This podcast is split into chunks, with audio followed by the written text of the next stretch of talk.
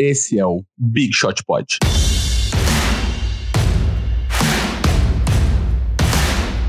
Manguana Baba. Voltei. Voltei. Que saudade de vocês, meninos. Tudo bem, Gui? Tudo bom, Marcel? Como foi de viagem? Foi ótimo, foi incrível, mas talvez gravar com vocês ainda é mais legal. Brincadeira, porque eu estava na África do Sul, vendo girafas, elefantes e nadando com baleias e tubarões. E sobrevivi a tudo e foi incrível. Gustavo. Ao mesmo tá... tempo? Cara, tubarões e baleias, pinguins, sim, ao mesmo tempo. É, eu vi uma cena meio Rei Leão, girafas e zebras e kudus, é, todos juntos andando rumo ao laguinho, assim. Foi muito bonito, eu me senti o Rafik. Ali?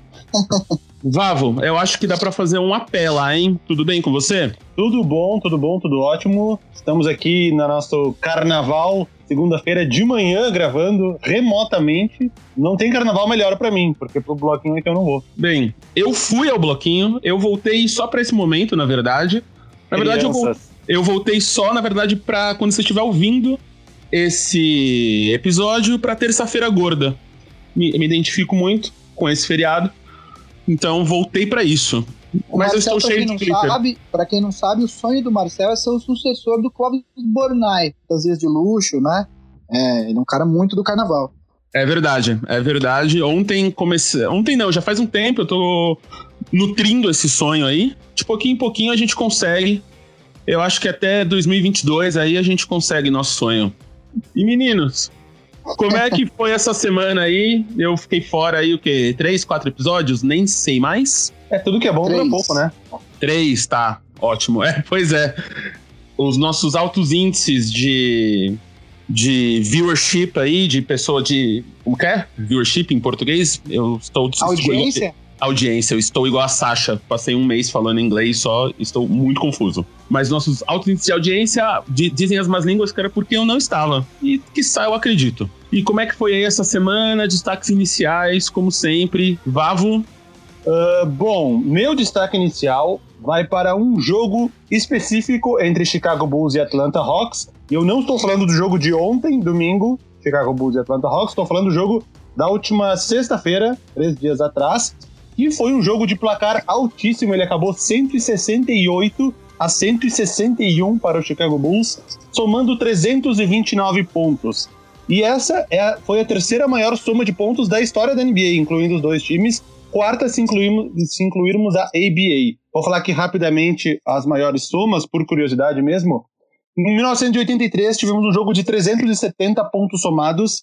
Detroit Pistons 186, Denver Nuggets 184 dificílimo de ser batido, talvez com mais umas duas ou três prorrogações esse jogo de sexta-feira tivesse chegado lá. Aí tivemos um jogo de 342 pontos, que foi na ABA em 75, entre San Diego Conquistadors e New York Nets. E tivemos um jogo de 337 pontos em 82, San Antonio Spurs e Milwaukee Bucks. Então esse é o quarto jogo com a maior pontuação, incluindo a ABA. E outra curiosidade, se não incluirmos prorrogações, temos um jogo de 320 pontos. 162 a 158 em 1990, Golden State e Denver. 162 a 158 sem prorrogações, um absurdo. E falando do jogo em si, tivemos uma curiosidade extra, o Trey Young, armador rookie do Atlanta Hawks, acabou com 49 pontos, 8 rebotes e 16 assistências. Esses 49 pontos, mais os pontos gerados pelas 16 assistências dele, dão um total de 85 pontos. Então ele participou diretamente de 85 pontos do Atlanta Hawks no jogo. E aí eu vi um tweet de NBA, NBA TV, alguém tweetou que esta era a melhor marca de um rookie em pontos participados. Mas eu pensei, de um rookie com 85 pontos deve estar no top 10 da história da NBA inteira. E o que, que eu fui fazer? Ontem à tarde eu fiquei horas e horas pesquisando manualmente pontos e assistências de todos os jogos da história da NBA e cheguei a lista e Trey Young foi o sexto maior jogador em pontos participados da história da NBA. Eu não vou dar o ranking completo aqui porque eu fiz uma pesquisa tão legal que eu vou fazer um vídeo lá no Boom Shakalaka, no meu canal, mostrando esse top 10 desde o primeiro colocado, que vocês devem imaginar quem é, o único que passou a barreira de 100 pontos participados, até o décimo colocado, então eu vou fazer esse vídeo no futuro, mas fica a curiosidade, Trey Young ficou em sexto lugar nesse ranking. Eu não vou me estender muito aqui, porque a gente tem uma pauta que a gente vai falar dos rookies dessa temporada e voltaremos a falar de Trey Young depois. E você, Gui, quais são os seus destaques dessa semana aí, hein? Tá. Eu vou tentar não me alongar muito, porque eu tenho duas correções e dois destaques que eu queria. Na verdade, uma é uma recomendação e aí o meu destaque inicial. É, as duas correções que eu queria fazer. Na semana passada, quando eu e o Vabo discutimos o prêmio de melhor sexto homem da temporada, é, a gente mencionou do, do Bill Walton, que foi é, um dos, o candidato do Vavo era o Derrick Rose, que já foi MVP uma vez e que agora poderia ganhar o prêmio de melhor sexto homem. O Vavo mencionou o Bill Walton, que foi o outro jogador que já fez isso, e a gente acabou esquecendo de falar do James Harden, que uh, também tem um prêmio de melhor sexto homem e de MVP. A diferença do, do Harden é que ele ganhou o prêmio de melhor sexto homem antes do prêmio de MVP. O Bill Walton ganhou é, na ordem invertida, e caso o Derrick Rose venha ganhar, ele também ganharia o prêmio de melhor sexto homem após o prêmio de MVP. É, a outra correção foi uma informação que eu dei errada. Eu havia lido que o prêmio de melhor executivo do ano só é, pode ser dado para o melhor general manager. E na verdade essa informação está errada. Eu conversei com o pessoal do Jumper Brasil no Twitter essa semana é, e outros cargos na organização podem ganhar o prêmio de melhor. Uh, melhor executivo, como por exemplo vice-presidente de operações ou presidente de operações. Isso aí, cada time tem a sua hierarquia, seu, seu sua pirâmide né, de poder, então não necessariamente o general manager que ganha. É, sobre os meus destaques, a primeira coisa que eu queria é, recomendar é a leitura da matéria que saiu na ESPN sobre o Tim Donaghy. O Tim Donaghy é um ex-árbitro da NBA que foi pego em 2007 manipulando resultados para fins de apostas. É, a ESPN em 2017, quando essa, esse fato estava é, completando 10 anos, resolveu é, reinvestigar isso, porque algumas coisas na época ficaram um pouco nebulosas. O Tim Donahue foi obviamente banido, mas não necessariamente foi tudo esclarecido. E a pesquisa foi tão vasta e tão longa que eles acabaram soltando a matéria apenas umas duas semanas atrás no site da ESPN. Uma matéria longa, tem que saber ler inglês, mas vale muito a pena. É, o que ele fazia, o Tim Donahue, é, para quem não aposta, existe uma. Quem não conhece muito de apostas, existe um negócio chamado spread. Quando os times jogam um contra o outro, em vez de você apostar apenas no vencedor ou no ganhador, você pode apostar no spread, que é basicamente é, se um time é muito mais forte que o outro, ele tem um spread de 10 pontos, ou seja, é, a, a, a, linha de apostas é time A ganhará do time B por 10 pontos. Se você acha que o time B vai ficar entre é, 0 e 10 pontos, vai perder o jogo, você aposta nisso. E se ficar mais de 10 pontos, ganha quem apostou no time A. O que o Tim Donahue fazia era justamente é, manipular o spread para que o time é, menor, o time mais fraco, sempre perdesse o jogo, mas ficasse ali entre o spread, né? É, e ele ganhou muito dinheiro, muita gente ganhou muito dinheiro com isso. É, e aí, enfim, a matéria saiu agora, tem umas coisas, a história é muito longa, mas é uma coisa que preocupa muito a NBA porque agora está passando uma lei federal nos Estados Unidos em que os estados vão poder é, legalizar de vez as apostas é, nos seus, nos seus, nas suas fronteiras. Então, é uma coisa que preocupa a liga para que esse tipo de coisa não ocorra mais. O meu destaque inicial mesmo, agora falando de basquete, é, foi a, a, é um time que a gente falou na semana passada e que de fato a gente fala menos, mas que merece o destaque, que é o Portland Trail Blazers é, eu fui olhar a tabela do Oeste é, hoje cedo, antes da gente gravar, e a minha, para minha surpresa, ele está em quarto lugar, empatado, na verdade, em número de vitórias e derrotas com o Oklahoma City, é, com chance de passar a qualquer momento. É um time que se reforçou muito bem na, agora nessas últimas uh, semanas, com a troca do Rodney Hood e com o Ennis Canter, que foi uh, trazido após ele terminar o contrato dele com o Knicks, é, e que vem com moral de novo para os playoffs, e, obviamente querendo é, evitar o desastre que foram os playoffs é, o ano passado, quando o time terminou em terceiro e foi varrido pelo New Orleans Pelicans, do nosso muso e pastor Anthony Davis. É, é um time que vem forte para os playoffs e que, enfim, esse ano parece que, que vai uh, brigar um pouco mais, mais, mais uh, ferrenhamente é, nos playoffs. Uma curiosidade aí, eu tava, tava lá na África do Sul e lá, como sendo um país da Commonwealth, Commonwealth é a união dos países colonizados pela Inglaterra, eles são muito fãs de rugby, e cricket. E cricket é um dos esportes que tem mais pessoas fazendo, roubando no mundo. E isso eu não sabia, fiquei sabendo lá. Então, sempre na Copa do Mundo de cricket e tal, tem pessoas tentando manipular jogos, técnicos que aparecem mortos e tal, por, por não terem feito o que combinaram antes com os agiotas ou com as pessoas que estavam apostando. Então, fica aí. Um jogo que dura cinco dias e, e, e para para tomar chá. É um dos jogos mais corruptos do mundo. Então, à primeira vista, nem sempre é o que parece. Antes da gente ir para a pauta principal, só lembrando aqui das nossas redes, dos nossos e-mails e afins, todos os links que o Gui comentou, que a gente vai falar aqui, vai estar tá na descrição do episódio e aonde você estiver ouvindo esse episódio. É, a gente é BigShotPod no Instagram, no Twitter. É só seguir a gente lá. Tem sempre conteúdo, então o podcast é semanal, mas o conteúdo e os posts são praticamente diários.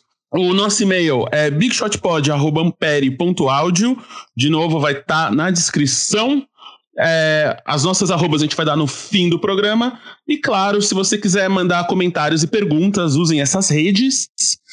E principalmente, a gente queria fazer aquela, aquele pedido para vocês para dar aquelas avaliações cinco estrelinhas ali no iTunes, é, comentar ali, porque comentar se você está gostando ou não do programa, o que você está achando do programa, porque isso ajuda muito a gente nos rankings ali e mais pessoas ouvirem a gente. E também, se você estiver gostando, fale aí pro seu amigo da, que também gosta de NBA para ouvir a gente. Dado esse recado, vamos para a pauta principal. Eu voltei porque a gente está chegando na reta final da temporada e os prêmios individuais estão ficando cada vez mais acirrado a disputa deles ali. É, semana passada, os meninos fizeram as previsões para alguns prêmios de Executive of the Year, Most Improved Player, Six Man of the Year, e a gente vai continuar essa semana. Então, para continuar, a gente tem aqui quatro categorias de prêmios para a gente fazer. Vamos começar com Defensive Player of the Year. Vamos começar com Vavo. Vavo, quem é o seu Defensive Player of the Year até agora? Bom, jogador defensivo é uma coisa muito difícil de medir numericamente, né, estatisticamente. É uma coisa que jogador ofensivo a gente consegue fazer uma análise de números bem mais fácil, mas jogador defensivo eu acho que é uma coisa que ainda depende muito do olho, do eye test, né? No eye test, o meu jogador defensivo do ano é o Yannis Antetokounmpo do Milwaukee Bucks. E eu quis ver se eu pensei primeiro nisso e aí eu quis comprovar nas estatísticas avançadas de defesa se corroborava o que eu falei ou se eu estava meio louco, né? E aí eu fui atrás de algumas estatísticas avançadas, lógico, existem estatísticas defensivas básicas como roubo de bola uh, e toco, mas elas são básicas mesmo. Isso não, isso não diz se o jogador necessariamente é um bom defensor ou não. E aí eu fui analisar uh, estatísticas mais avançadas, como o, o defensive rating, os, os win shares defensivos, o defensive bo uh, box plus minus, eu fui analisando todas essas e, então, para, para confirmar o que eu falei, no defensive rating, o Antetokounmpo é o primeiro, nos win shares defensivos ele é o primeiro e no box plus minus defensivo ele é o terceiro entre todos os jogadores da NBA. Isso acho que prova que o meu olho está funcionando, porque quando eu vejo o Antetokounmpo jogando na defesa, a gente percebe assim, pô, esse cara é um defensor acima, bem acima da média e melhor que os outros defensores da NBA. E então é isso. Essas estatísticas avançadas, acho que vale dizer, elas envolvem coisas que não. Cada uma delas tem a sua fórmula, né? São fórmulas desenvolvidas por pessoas diferentes. Elas também envolvem essas coisas tipo roubo de bola e toco, mas também uh, envolvem tipo o pace, o ritmo de jogo, a pontuação do adversário. Tem umas que envolvem até deflection, que é aquele tapa na bola que não se configura, a posse de bola vem para o time. Enfim, essas, essas estatísticas avançadas de defesa meio que confirmam o que eu falei, nenhuma fórmula é perfeita, e algumas fórmulas envolvem até a, defesa dos companheiros do jogador no meio, para ver o quão difícil é mensurar o quão o jogador é bom na defesa numericamente. Mas essa, essas colocações do Antetokounmpo nessas estatísticas avançadas de defesa, eu acho que meio que confirmam o que eu estou, o que meu olho diz, que Antetokounmpo vai ser o melhor jogador de defesa da temporada 2018-2019. É, Vavo, uma dúvida, então, se eu, se eu quero ver essas estatísticas avançadas aí, qual que é o melhor lugar para eu ficar seguindo isso? A página mais completa para ver, na própria página da NBA, se entrar nba.com/stats, lá tem uh, muitas estatísticas avançadas, mu muitos tanto de defesa, de ataque, de tudo que vocês podem imaginar. O, a busca ela é meio complicada, não é tão fácil assim, não é tão intuitiva. Mas pegando o jeito com o tempo, dá para analisar muita coisa ali no próprio site da NBA. Legal, porque a gente recebe bastante mensagem de pessoas que estão começando a seguir NBA. Eu mesmo aqui estou começando a aprender essas coisas, então é legal sempre darmos esse serviço aí. E Guilherme, para você, Defensive Player of the Year até agora? É, bom, eu acho que nesse momento da temporada existem basicamente três concorrentes que a gente pode considerar. É, além do, do, do Yannis Antetokounmpo, como o Vavo disse, é, os outros dois eu acho que são o Rudy Gobert, do Utah, e o Paul George, do Oklahoma City Thunder. É, é a segunda vez que eu falo Oklahoma sem falar Oakland, que já é uma grande evolução para mim. É, e eu acho, na verdade, o voto do, do Vavo está muito bem dado, mas a gente vai falar um pouco mais para frente do, do, do prêmio de MVP. E eu acho que, uh, pelo que pelo eye test também, eu acho que eh, talvez tenha sido, tenha, venha sendo a melhor temporada desse cara que eu vou votar nas duas pontas da quadra, ofensivamente e defensivamente, e também porque eu acho que ele merece consideração para MVP, mas é um prêmio que ele não vai levar o meu, o meu quem eu acho que ganharia, e eu acho que isso pesa muito na hora dos, uh, dos votantes, é, esse, esse, tipo de história, quem eu, quem eu, não é quem eu votaria. Aliás, é também quem eu votaria, mas eu acho que quem vai ganhar o prêmio de, me, de melhor jogador defensivo da liga esse ano é o Paul George. Olha só. Eu acho que vale dizer que o, o jogador ganhar o prêmio de jogador defensivo e MVP na mesma temporada, isso só aconteceu duas vezes até hoje foi o Michael Jordan em 87 88 e o Hakim Olajuwon em 93 94. Então, caso Yannis Antetokounmpo ou Paul George venham a conseguir juntar esses dois prêmios, seria a terceira vez na história da NBA. Aliás, eu não sei se existe uma estatística a respeito, talvez você saiba, mas o prêmio de melhor jogador defensivo da temporada geralmente vai para um pivô, né? É, só existe um armador de ofício que ganhou até hoje, que é o Gary Payton. Existem uh, shooting guards como Michael Jordan, enfim, que já ganharam também, mas uh, realmente é um prêmio que é muito mais dado a jogadores das posições mais altas do que para jogadores de posições mais baixas. O Gary Payton que tinha, ele era, ele era um, um defensor tão é, absurdo que grudava nos oponentes que o apelido dele era The Glove, né? Porque é uma luva, porque fica justo em cima do, do adversário. Olha. Isso aqui é cultura, né, gente? Isso aqui estamos falando de prêmios e descobrindo história da NBA. É por isso que eu volto, é por isso que eu tô aqui. Então, meninos, próxima categoria aqui, Coach of the Year. Vamos inverter aqui, Guilherme.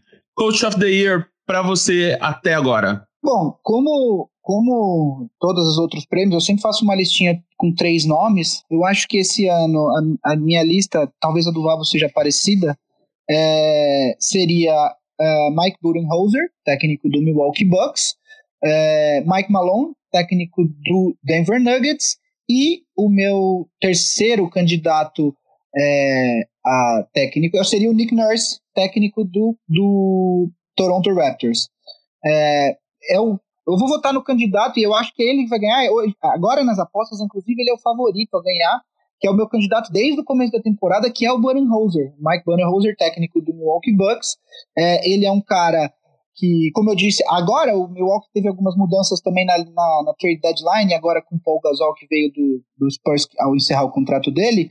É, mas o elenco do Milwaukee Bucks era basicamente o elenco do ano passado, é, mudou o técnico, quer dizer, o Jason Kidd, aí ele foi demitido durante a temporada, o, o Milwaukee vai para os playoffs com o técnico interino, e agora veio o Budenholzer e o time é, teve, teve a adição do Brook Lopes, mas que para mim é um bom jogador, eu adoraria que ele tivesse ficado no Lakers, mas ao mesmo tempo eu não acho que ele é um jogador que por si só justifica tamanha melhora é, do Milwaukee Bucks. Eu acho que a melhora do, do, do, do Bucks é, se deu basicamente por conta de mais um salto que o Antetokounmpo deu como jogador e por conta da presença do, do Mike Budenholzer como técnico. Então, eu acredito que ele vá ser o ganhador desse prêmio, também seria o meu voto, é, porque o trabalho dele, o Bucks, no momento, é o melhor time da liga, é, tem três derrotas a menos que o segundo time em número de derrotas, que é o Toronto, e é o único time que já está classificado para os playoffs, é, faltando aí é, 19 jogos para encerrar a temporada regular. Então, eu acredito que o vencedor desse prêmio vai ser o Mike Budenholzer. Bom, meu palpite é um dos outros dois candidatos do Gui, é o Mike Malone, o treinador do Denver Nuggets. Por quê? Ele pegou um time. Eu vou usar a justificativa que o Gui deu para votar no Budenholzer para eu votar no, no Mike Malone.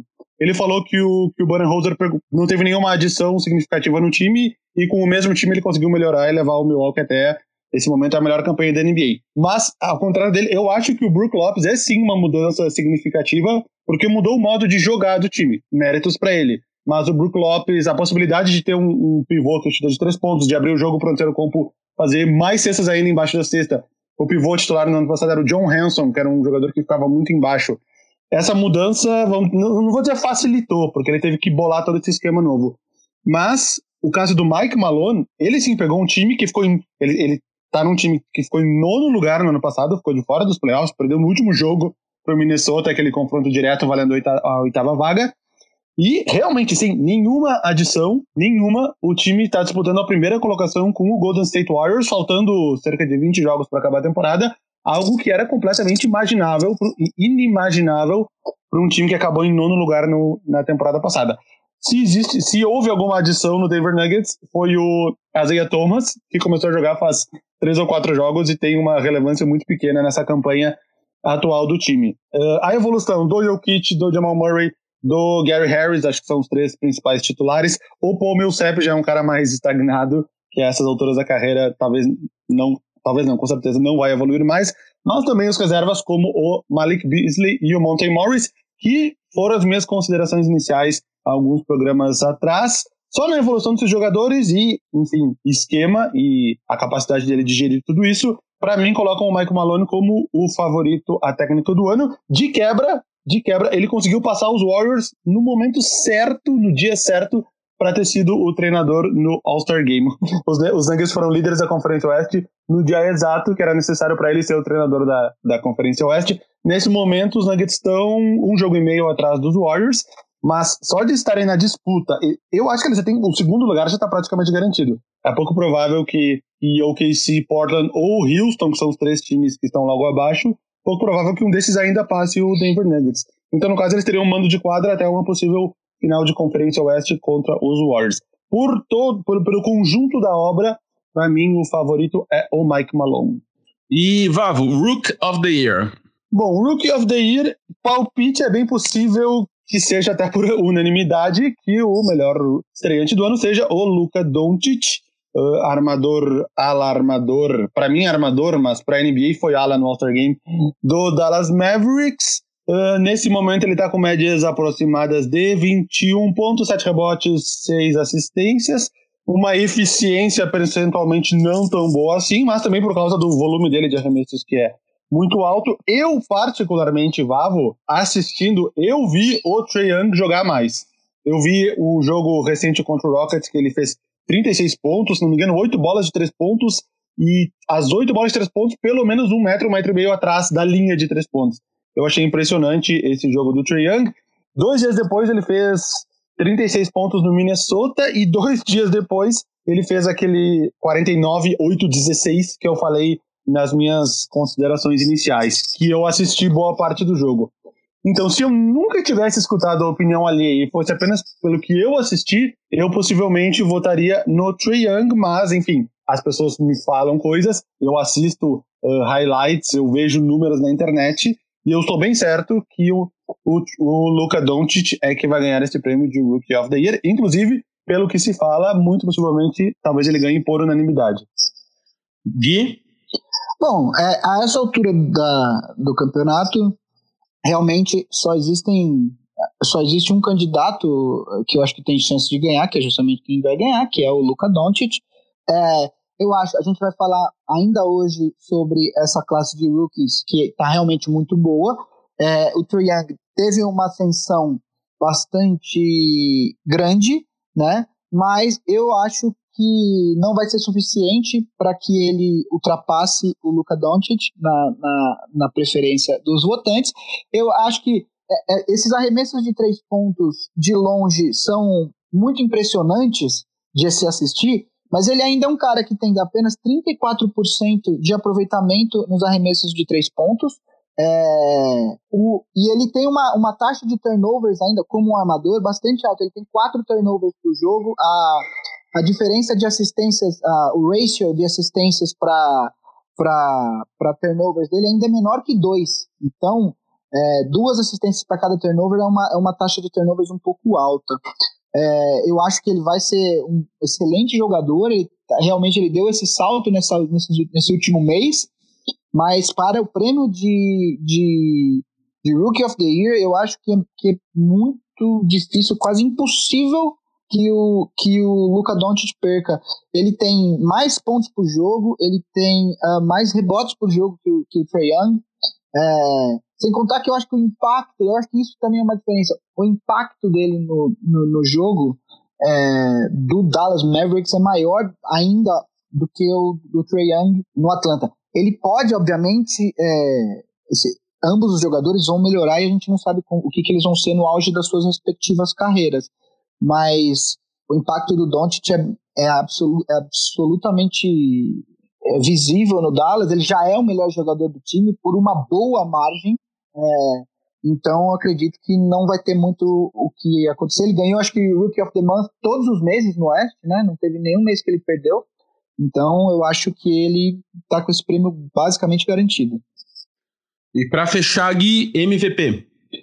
Bom, sobre o prêmio de MVP, é, isso é uma outra coisa que eu até comentei no perfil do Big Shot Pod essa semana. É, acho que não é segredo para ninguém. A gente tem três candidatos, basicamente dois e um terceiro ali que está um pouco mais abaixo, mas que também merece consideração. Os dois candidatos são o Yannis Antetokounmpo e o James Harden. É, e o terceiro candidato, que vem um pouco mais abaixo, é o Paul George. Né? É, eu, eu respeito tudo que o Harden vem fazendo é realmente é, é, um absurdo o que ele vem fazendo ofensivamente. Ele tá está tendo uma das maiores temporadas ofensivas da história da NBA. É, ele certamente já pode ser considerado um dos maiores pontuadores em termos de talento puro da história da NBA. É, é muito impressionante ver o que ele vem fazendo nos jogos, mas é, eu, na minha opinião, eu não entendo. Para mim, não há nenhuma discussão, não deveria haver nenhuma discussão a respeito de quem é MVP. Para mim, é, na minha cabeça, é tão claro que o Yannis é MVP essa temporada, por, por tudo que ele vem fazendo. Se você tira o Yannis desse time do Milwaukee, a gente está falando de um time de 50%, talvez um pouco melhor por estar no leste, né? É, o Yannis também está, botando, está postando números é, absurdos é, na, nessa temporada. É, como o Vavo disse, ele tem os melhores números defensivos é, da, da liga nessa temporada. Ele está é, marcando 27 pontos por jogo, com 12 rebotes, 12,6 rebotes, 6 assistências. É, o chute de três dele melhorou essa, nesses últimos meses. É, ele é basicamente imarcável, assim, é impossível de marcar ele em qualquer posição. Ele pode jogar de pivô, ele pode jogar de fora, porque em dois passos ele está na sexta. É, então, assim, eu acho, para mim, não é nenhuma. Ele é o melhor jogador do melhor time da liga em, em recorde, é, o melhor jogador de longe. Enfim, eu entendo tudo que o Harden tá fazendo. Eu entendo quem vota no Harden. Eu não, não tô falando que ah, é impossível votar no Harden. É, é absolutamente possível votar no Harden e com certeza ele vai ter muitos votos. Talvez até ganhe o prêmio, mas na minha cabeça, na minha opinião, não deveria nem ser uma discussão. Assim, para mim, o Harden é de longe o MVP dessa temporada. O Harden não, perdão, o Antetokounmpo. Bom, Concorda, Vavo? É, a minha análise é muito parecida. O que eu, na minha anotação aqui eu coloquei que tem um equilíbrio muito grande entre o Yannis e o Harden. Para mim fica entre esses dois. O, o, Paul George ele vem crescendo muito nesse esse último mês dele foi espetacular, que ele foi o, o jogador do mês também da Conferência Oeste, acho que 38 pontos por jogo. E ele que entrou na liga como jogador que era para ser mais um jogador defensivo do que ofensivo, e aos poucos ele foi se tornando essa arma ofensiva. Mas ainda em âmbito geral, eu acho que o Yannis e o Harden estão um degrau acima. Coisas que puxam para o lado do Yannis. Primeiro, a campanha do Milwaukee Bucks é melhor que a do, que a do Houston Rockets, e isso deve permanecer assim até o, o final da temporada. São 10 vitórias a mais nesse momento, é praticamente impossível o Rockets conseguir uma campanha melhor que a do Milwaukee Bucks. Até o término da temporada. O que o Rockets pode tentar, é, no melhor dos cenários possíveis, ali tentar uma segunda colocação, porque vem, vem num embalo de cinco vitórias depois da vitória de ontem contra o Celtics. Vem num embalo de cinco vitórias, talvez continuar nessa. Um, um, cenário ótimo já seria a terceira colocação para o Rockets, né? Que seria, no caso, só a possibilidade de enfrentar, de enfrentar os Warriors só no final da Conferência Oeste. Mas a campanha é uma vantagem do Yannis. A defesa, que nem eu falei, obviamente, ele é um, um dos melhores, se não o melhor jogador defensivo da liga, enquanto o Harden tem, embora ele tenha uma fama de ser um dos piores defensores, ele é um jogador médio de defesa. E talvez o que mais seja o ponto decisivo nisto é o, o famoso hate, né? É um, um ódio que está cercando o James Harden, e isso, querendo ou não, vai influenciar na votação quando os jornalistas, enfim, votarem para MVP no final da temporada. Eu queria falar, talvez me alongue um pouquinho mais aqui, mas eu queria falar rapidamente uma thread que eu vi no, no perfil do Clutch City, Bra Clutch City Brasil, que é que eu sigo no Twitter, que é só sobre o Houston Rockets. Eles colocaram uma thread assim, quebrando quatro narrativas erradas sobre a temporada histórica do Harden. Eu vou falar rapidamente aqui para não me alongar muito. A primeira é que todo mundo fala, qualquer um faria isso se ele tivesse tantos lances livres. E aí a, eles quebram essa narrativa dizendo: o último jogador a fazer 36 pontos por jogo foi o Jordan e ele chutava mais lances livres que o Harden. Aí a segunda narrativa é: ele só pontua tanto por causa dos lances livres. Aí, cara, lista de pontos pro jogo da NBA atual se excluíssem todos os lances livres. James Harden continuaria em primeiro. A terceira era: ele faz tudo isso de pontos, mas ele não é eficiente. Aí pega todos os jogadores que fizeram mais de 35 pontos por jogo e o Harden tem a, o true shooting mais alto disparado, em 62% contra 56% do segundo. E, o, e, o, e a quarta narrativa é: ele faz tudo isso porque não passa a bola e é fominha. Aí ele fala: o Harden é o sexto jogador com mais assistências, eu acho que é o quarto em assistências por jogo, e o maior número de assistências também disparado dentre os jogadores com mais de 35 pontos por jogo. É, quebrando a narrativa dos haters do Harden que falam todas essas coisas. Mas enfim, isso vai ser levado em conta. E o meu palpite é que o Yannis vai acabar vencendo, inclusive por uma boa margem de votos o prêmio de MVP. Então é isso.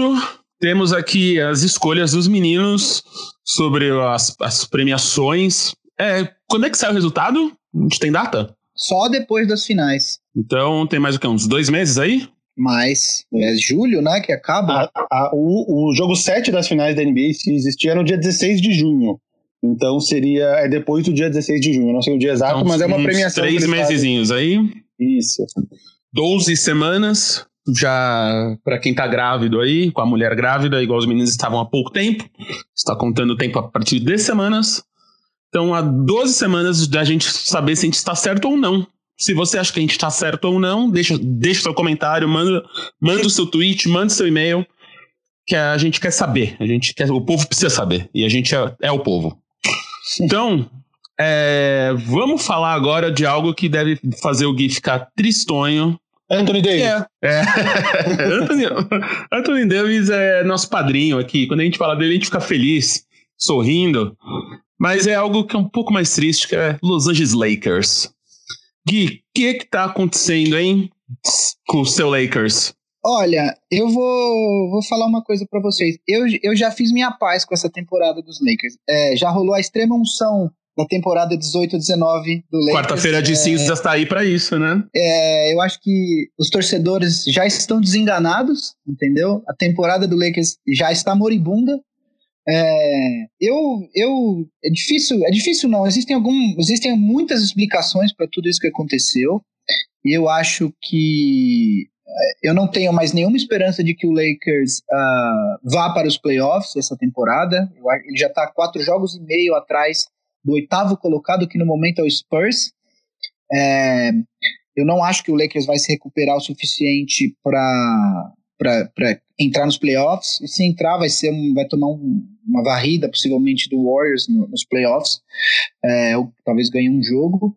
E a questão agora é, é olhar daqui para é entender o que aconteceu para que o Lakers. É, enfim, melhore ou tome alguma as atitudes, as decisões corretas na off-season para o ano que vem.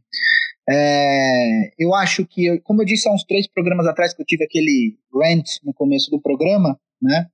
É, eu acho que o Lakers montou o elenco muito errado para essa temporada. A partir do momento que trouxe o LeBron, é, esperou-se demais dos jogadores considerados jovens, que eles iriam ter saltos significativos É, o que até aconteceu, eu vou falar disso um pouco mais para frente, mas eu acho que é, a fórmula, desde que o LeBron está na liga, para um time do LeBron James, qual que é? LeBron James e arremessadores, bons arremessadores de três pontos ao redor dele.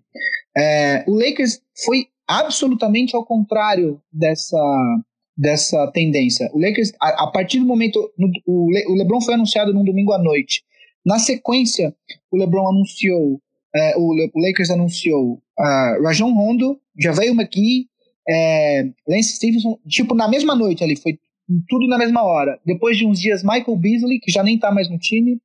É, enfim, o Lakers foi, foi por um caminho, por uma, por uma, aí deixou o Brook Lopes embora, é, abriu mão dos direitos do Julius Randle, é, e aí você é, montou um, um, time sem chutadores, é, apostando que, os, que os, os jovens do time teriam essa evolução, é, e, e, obviamente que isso explodiu. O Lakers até teve um momento bem interessante nessa temporada, que chegou a estar ali em quarto, quinto.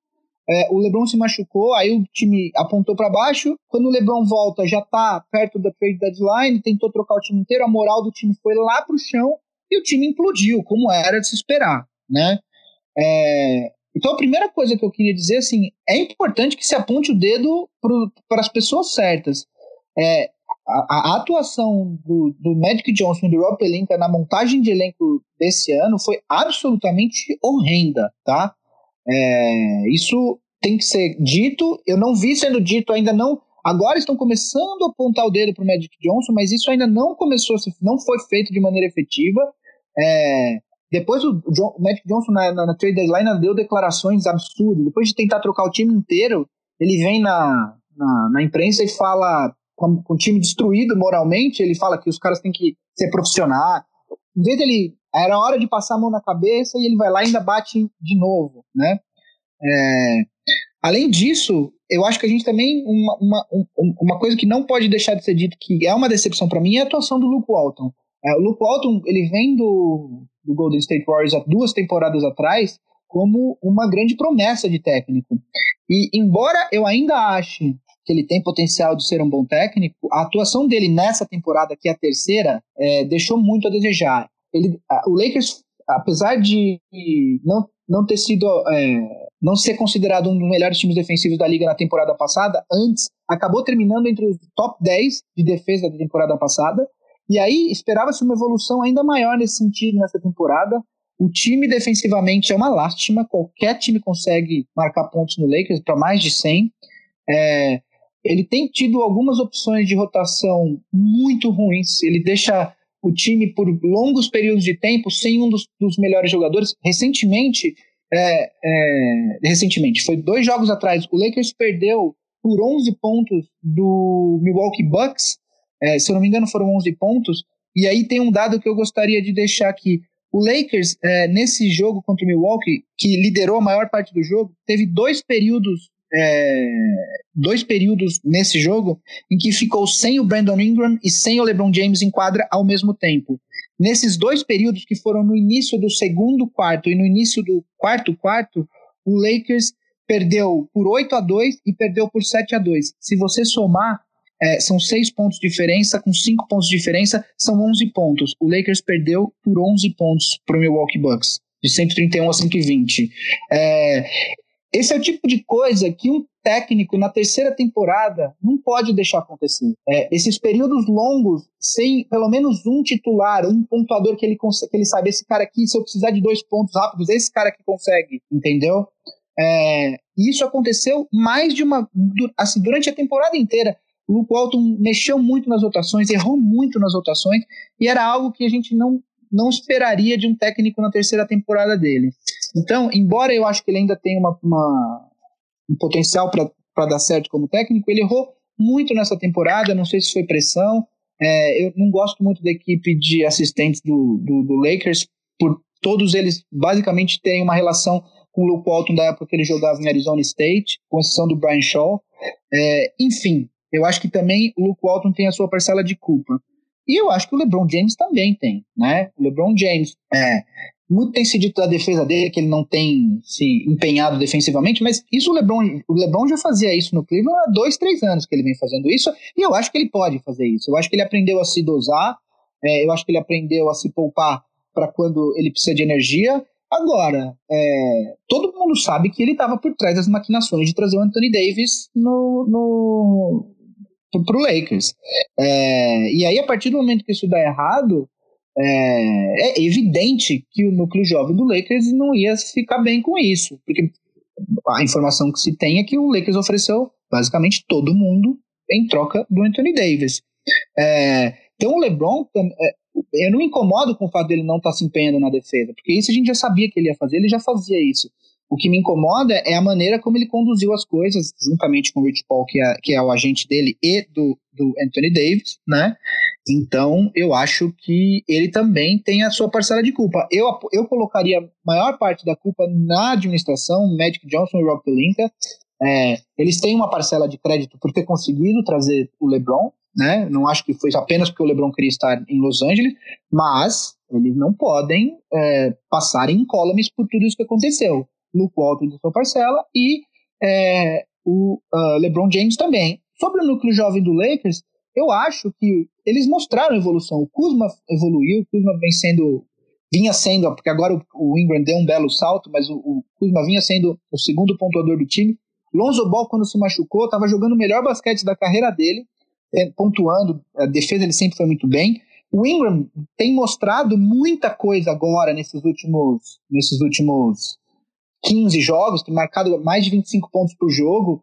É, o, o, Ingram nunca vai ser um, chutador de 40% de três pontos, mas ele é, o jogo dele é perto da, da, da, da, da tabela, em arremessos de dois pontos e tal, eventualmente uma outra bola de três, mas também tem mostrado, eu acredito ainda no potencial jovem do, dos jovens do Lakers. Agora, se continuar desse jeito, eu tenho certeza absoluta que vai acontecer com eles o que aconteceu com o D'Angelo, que está acontecendo com o Julius Randle. Eles vão acabar realizando esse potencial longe do Lakers, entendeu?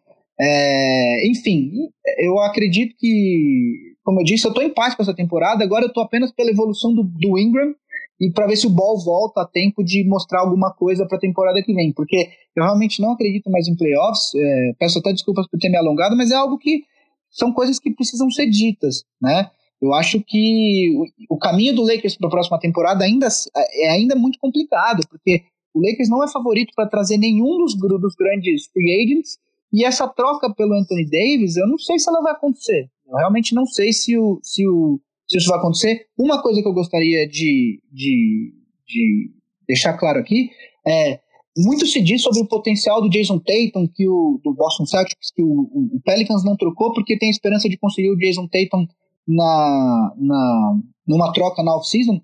Olha, eu venho, eu venho observando por conta disso, vendo o, o Boston Celtics que também não vive um bom momento, e assim, se o Pelicans agora esperou por causa do Jason Tatum, eu acho bastante arriscado, porque eu também não vejo o potencial do Jason Tatum um jogador para liderar uma franquia eventualmente e as finais da NBA, entendeu? É, eu, acho, eu, eu acho que o potencial do Tatum é alto, mas da mesma forma que eu acho que o potencial do Ingram também é alto. A diferença é de percepção, por alguma razão, a percepção que se tem do Tatum é muito maior do que a do Ingram, e isso não reflete a realidade. Eu até entendo quem acha o Tatum com mais potencial, mas falar que a diferença é muito grande, isso não é verdade. Enfim, peço desculpas por ter me alongado, Vavo, seus comentários, por favor, porque isso é um assunto que às vezes me deixa um pouco chateado. É, então, uh, o, o, Big Shot Pot tem praticamente um insider do Los Angeles Lakers aqui, acho que a gente já cobriu tudo que, que poderia ser dito sobre os Lakers, inclusive com muito mais propriedade do que eu seria capaz de cobrir. Eu queria chamar a atenção para uma coisa eu como um, como um não torcedor do Lakers, que vê os Lakers como eu vejo qualquer outro time da NBA, que não é o time que eu torço, para mim, essa derrota pro Phoenix Suns, que o, que o Suns, o Suns, pra quem não sabe, é, o, o, é a pior campanha ainda, deixa eu ver aqui. Até a vitória do Lakers contra o Lakers era a pior, não sei se ainda é. É, mesmo com a vitória dos Lakers, eles ainda têm a pior campanha, porque tem uma derrota a mais que os Knicks, 13-51 contra 13-50 para um time que tem a pior campanha da NBA e venceu o jogo, eu não vou dizer tranquilamente, mas eles abriram uma vantagem, foram administrando essa vantagem até o final do jogo, e os Lakers não chegaram a ter uma chance real de vencer esse jogo. Eu vendo de fora como um não torcedor do Lakers, para mim esse foi o foi a, a gota d'água, foi, foi o que me fez ter, foi o que me fez ter a certeza que os Lakers não vão para os playoffs. Eu, é, eu, assim, até tinha alguma esperança, né? Porque os Clippers trocaram o Tobias Harris, que era o principal jogador, talvez eles venham a cair, embora eles não tenham caído, inclusive eles até melhoraram desde a da troca do Tobias Harris, que trouxe o principal retorno vem sendo o Landry Shamet, que vem, vem jogando muito bem por eles. Sacramento Kings está naquele 50%, um pouquinho para um pouquinho para cima, um pouquinho para baixo. Eu até estava achando que, de repente, ali com um, um, esforço extra do LeBron James no final, os Lakers talvez fossem chegar nos playoffs ali em oitavo lugar. Mas depois, essa derrota para o time de pior campanha da NBA, que os Lakers não chegaram a ter uma chance vívida de vencer o jogo, para mim, essa foi a gota d'água final. Eu cravo agora, convictamente, que os Lakers não vão disputar os playoffs. E, consequentemente, depois de muitos anos, LeBron James não vai disputar os playoffs da NBA também. Depois de oito finais e de sei lá quantos playoffs seguidos, eu ia fazer só um paralelo com o Kareem Abdul-Jabbar, que ele jogou as primeiras temporadas no Milwaukee Bucks. A última temporada dele, no auge, ele estava assim, ó, no pico da carreira dele, ele ficou de fora dos playoffs com o Milwaukee Bucks. Aí ele foi trocado, ele pediu para ser trocado e foi para os Lakers.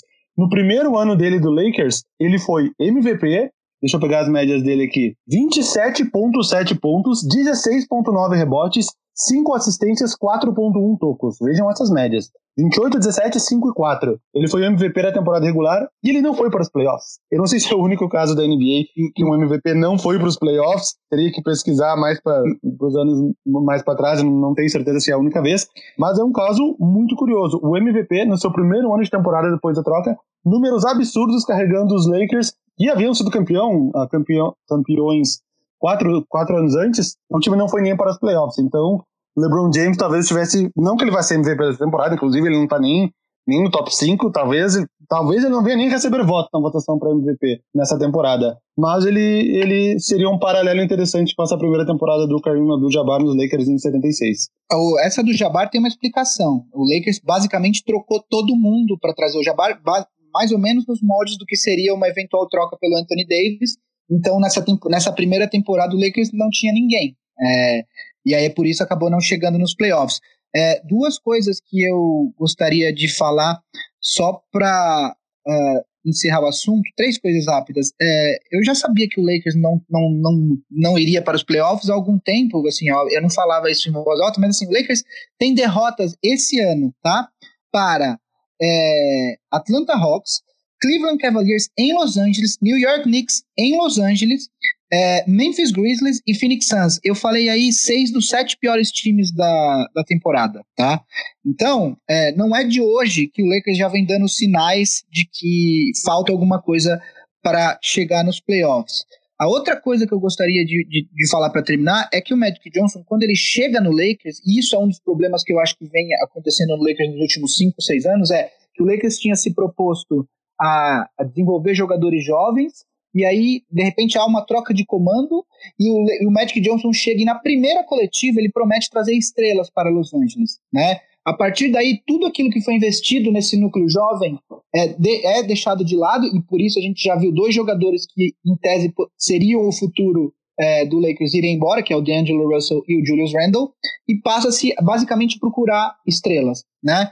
É, ele fez uma promessa que se ele não trouxesse duas estrelas para o Lakers é, nessa off-season, ele pediria demissão do, do cargo. É, o caminho para se trazer uma segunda estrela tá bastante complicado nessa, nessa off-season. Então, é, eu acho que ele vai ter que. Vamos ver se ele vai bancar a palavra dele caso ele não consiga. Né?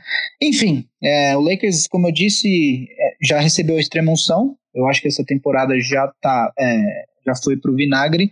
O Lakers não chega nos playoffs e agora é uma questão de como o Lakers e como o LeBron vão reagir de assistir os playoffs em casa, né? Então, depois desse desabafo apaixonado de Guilherme Pinheiro, que pelo menos tem Santo Cássio do seu lado, já que LeBron não está fazendo milagres nenhum em Los Angeles. Vou dizer uma gente... coisa, ó. A gente está gravando, eu até falei no início, a gente está gravando remotamente, cada um na sua casa. Hoje, especificamente, porque é no meio do carnaval, a gente não está no estúdio porque o estúdio está fechado. Mas eu tenho certeza que eu vi escorrendo uma lagriminha assim do olho do Gui. Eu senti a voz embargada. eu senti a voz embargada mesmo, assim.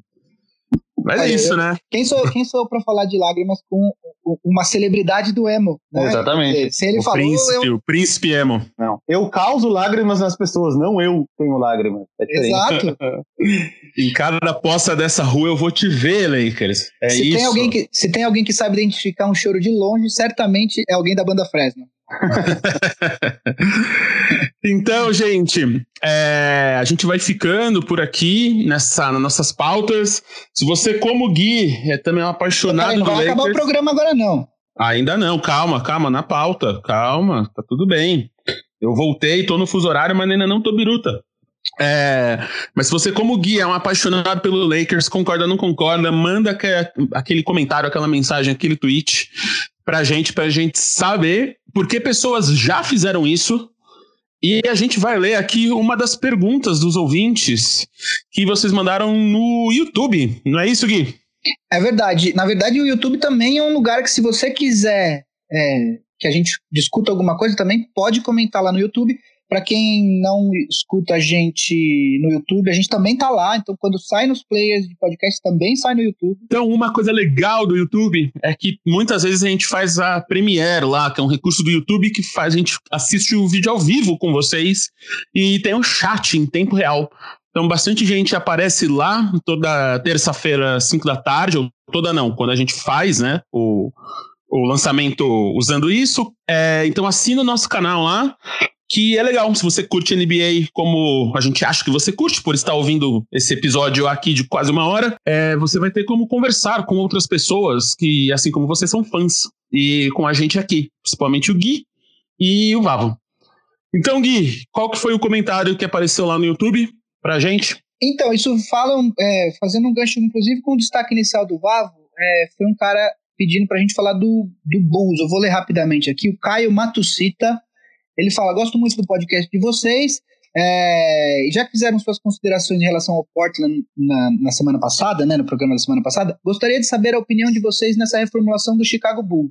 Eu, como torcedor, confesso que não me anima muito ver os jogos neste ano, porém já vejo uma certa evolução em jogadores como Lavin, Markkanen e até o Chris Dunn.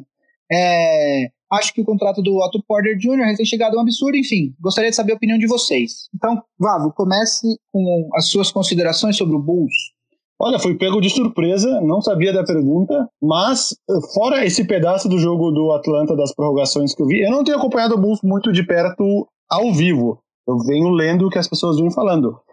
Foi, é o que ele disse, a evolução dos jogadores, Markkanen, uh, Chris Dunn, o Otto Porter, o, o Otto Porter que meteu os três lances livres que empatou o jogo, só uma curiosidade.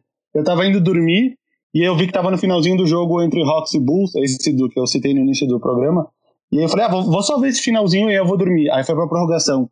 Eu falei, tá, só vou ver a primeira prorrogação e eu vou dormir. Aí empatou de novo. Eu falei, tá, eu só vou ver a segunda prorrogação. Eu dormi no meio com o celular na mão. Quando eu acordei, eu tava com o braço esticado e o celular caído na minha cara, assim. Eu só fui descobrir que teve quatro prorrogações no dia seguinte. Mas enfim, o Bulls é um time desses que está fazendo reformulação e que nem o Caio, né? Caio falou, talvez não uma das mais bem sucedidas. Tem alguns jogadores jovens, tem um jogador tipo Robin Lopes, que possivelmente não vai fazer parte do futuro da franquia, tem esse contrato enorme do Oro Porter. Eu não vejo o Chicago Bulls como um time e, por exemplo, eu poderia ver o Dallas Mavericks, que tem um Luka Doncic, agora tem um Porzingis, que pode ter um, um futuro uh, de vitórias a curto, médio prazo, Infelizmente, eu vendo o Chicago Bulls, não tão vendo assim, mas acompanhando o Chicago Bulls, assim como acompanho uh, a uma certa distância alguns times da NBA, eu não consigo ver um futuro muito brilhante para o Chicago Bulls, pelo menos uh, no curto prazo. No médio prazo seria já uma surpresa, dependeria muito da evolução dos jogadores. Do Zach Lavine também, que teve uma partida muito boa lá no, no jogo das quatro prorrogações. Mas eu, infelizmente, não sou eu quem vai dar esperanças para o Caio que o, que o Chicago Bulls vai ter um, ver um futuro brilhante aí pela frente. Eu, eu acho assim, eu, por, por uma grande coincidência, eu vi uns três jogos do Bulls no último mês aí. Uma grande coincidência. Tava passando e vendo jogos e tal. Tem, tem um jogador no Bulls que eu acho muito, muito interessante. Dois. Um é o Marketing, não preciso dizer muito. Ele é um cara que já tem quase médias aí de 20 pontos e 10 rebotes. 19,6 pontos e 9,3 rebotes para ser mais preciso. É, é, um cara que não é apenas pela semelhança física, mas ele me lembra um pouco, assim, eu vejo alguma coisa do Dirk Nowitzki no, no marketing. É, ele é um, ele, ele apesar de ser considerado um ala, ele, inclusive pelo tamanho dele, ele também gosta muito de conduzir a bola do, do campo de defesa para o campo de ataque para iniciar é, a jogada.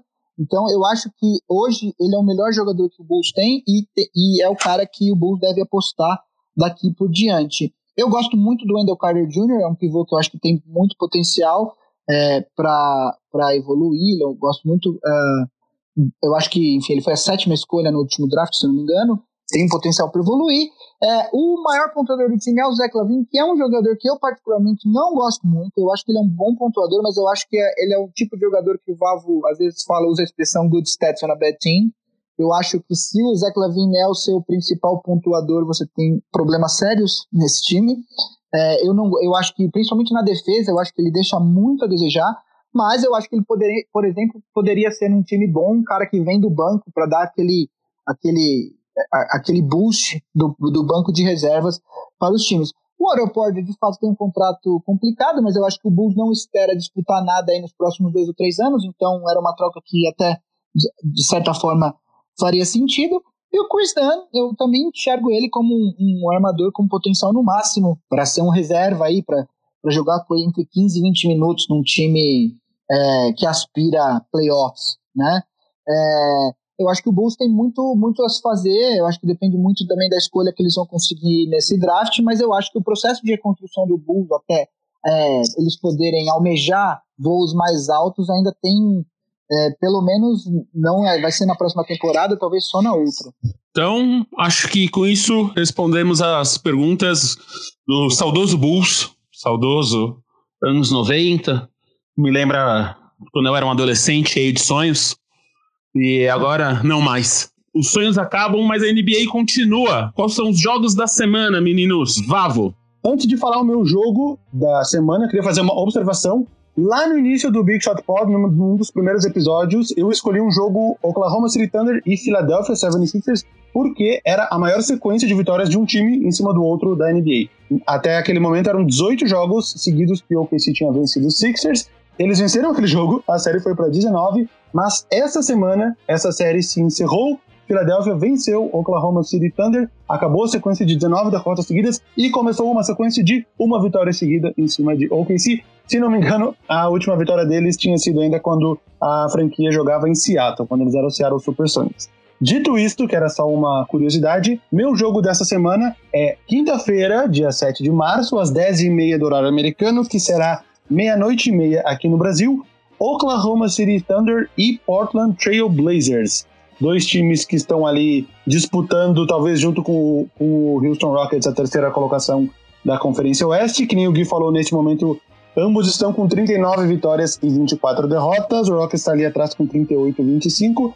Então, este confronto direto entre Portland e OKC na quinta-feira, nessa disputa pela terceira colocação, quem sabe até a segunda colocação, caso algum deles consiga alcançar o Denver Nuggets. Este é o meu jogo da semana. E eu vou fazer tomar a liberdade de fazer dois jogos, um é o jogo da felicidade e outro é o jogo da depressão, tá? Então, Já sei até qual é o da depressão, que eu é, quase escolhi eu, esse jogo. É, você, o jogo, o jogo animado, a, a, o jogo feliz da, da, da, minha indicação é Denver contra Golden State, os números 1 e 2 do Oeste, jogando na sexta-feira, dia 8 de março, é, às meia-noite e meia, então já seria o dia 9, né? Do dia 8 para o dia 9. Não preciso explicar muito, os dois melhores times do Oeste, é, enfim, tudo, toda a cara de jogão. Esses jogos agora, principalmente nessa reta final, nenhum time é, joga meia bomba, né? Quer dizer, todo mundo quer ganhar, principalmente porque é um confronto que pode acontecer nos playoffs, então ninguém quer dar essa vantagem, essa superioridade moral para o adversário. Então, Vai ser um jogaço. Agora, o jogo da depressão, por toda a frustração que envolve as duas franquias nessa temporada, seria Boston Celtics e Los Angeles Lakers, que jogam no dia seguinte, no, no dia 9 de, de março.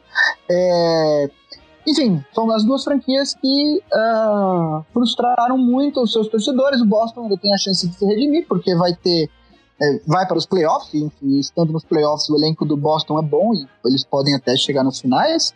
Agora o Lakers aparentemente vai jogar todas as esperanças da torcida para mais uma temporada para frente. Enfim, então essa é, é a indicação da depressão. Quem quiser sofrer um pouco, essa é a indicação.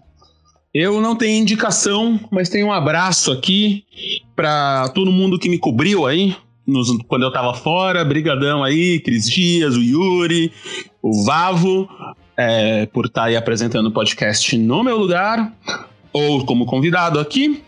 E também um abraço pro Victor Machado, que deixou aí um carinho da torcida para mim no, no YouTube, porque o pessoal falou que o podcast sem mim é melhor, e ele foi lá e me defendeu, e estou com ele.